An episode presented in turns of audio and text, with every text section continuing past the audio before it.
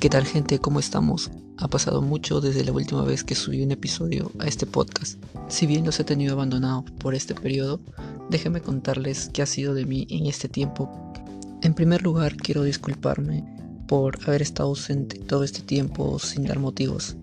En segundo lugar, el gran motivo de mi ausencia se ha debido a que en estos últimos meses he estado terminando mis estudios universitarios y ahora por fin puedo decir que este canal está a cargo de un licenciado, una persona que tiene conocimientos certificados por universidad en los temas que se va a hablar. Hace poco eh, he terminado concluir mi tesis, presentar mi tesis y ser aprobada, obteniendo el título de licenciado en negocios internacionales. Así que se avecinan nuevas cosas, nuevos contenidos para desmitificar un poco la carrera de negocios internacionales, ya que está muy enfrascado en solo temas de comercio y aduana.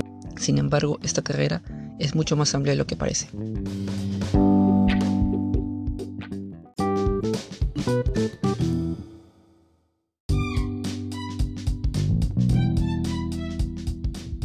También quiero informarles que desde este lunes lanzamos nuestro primer episodio del Diario de los Fracasos.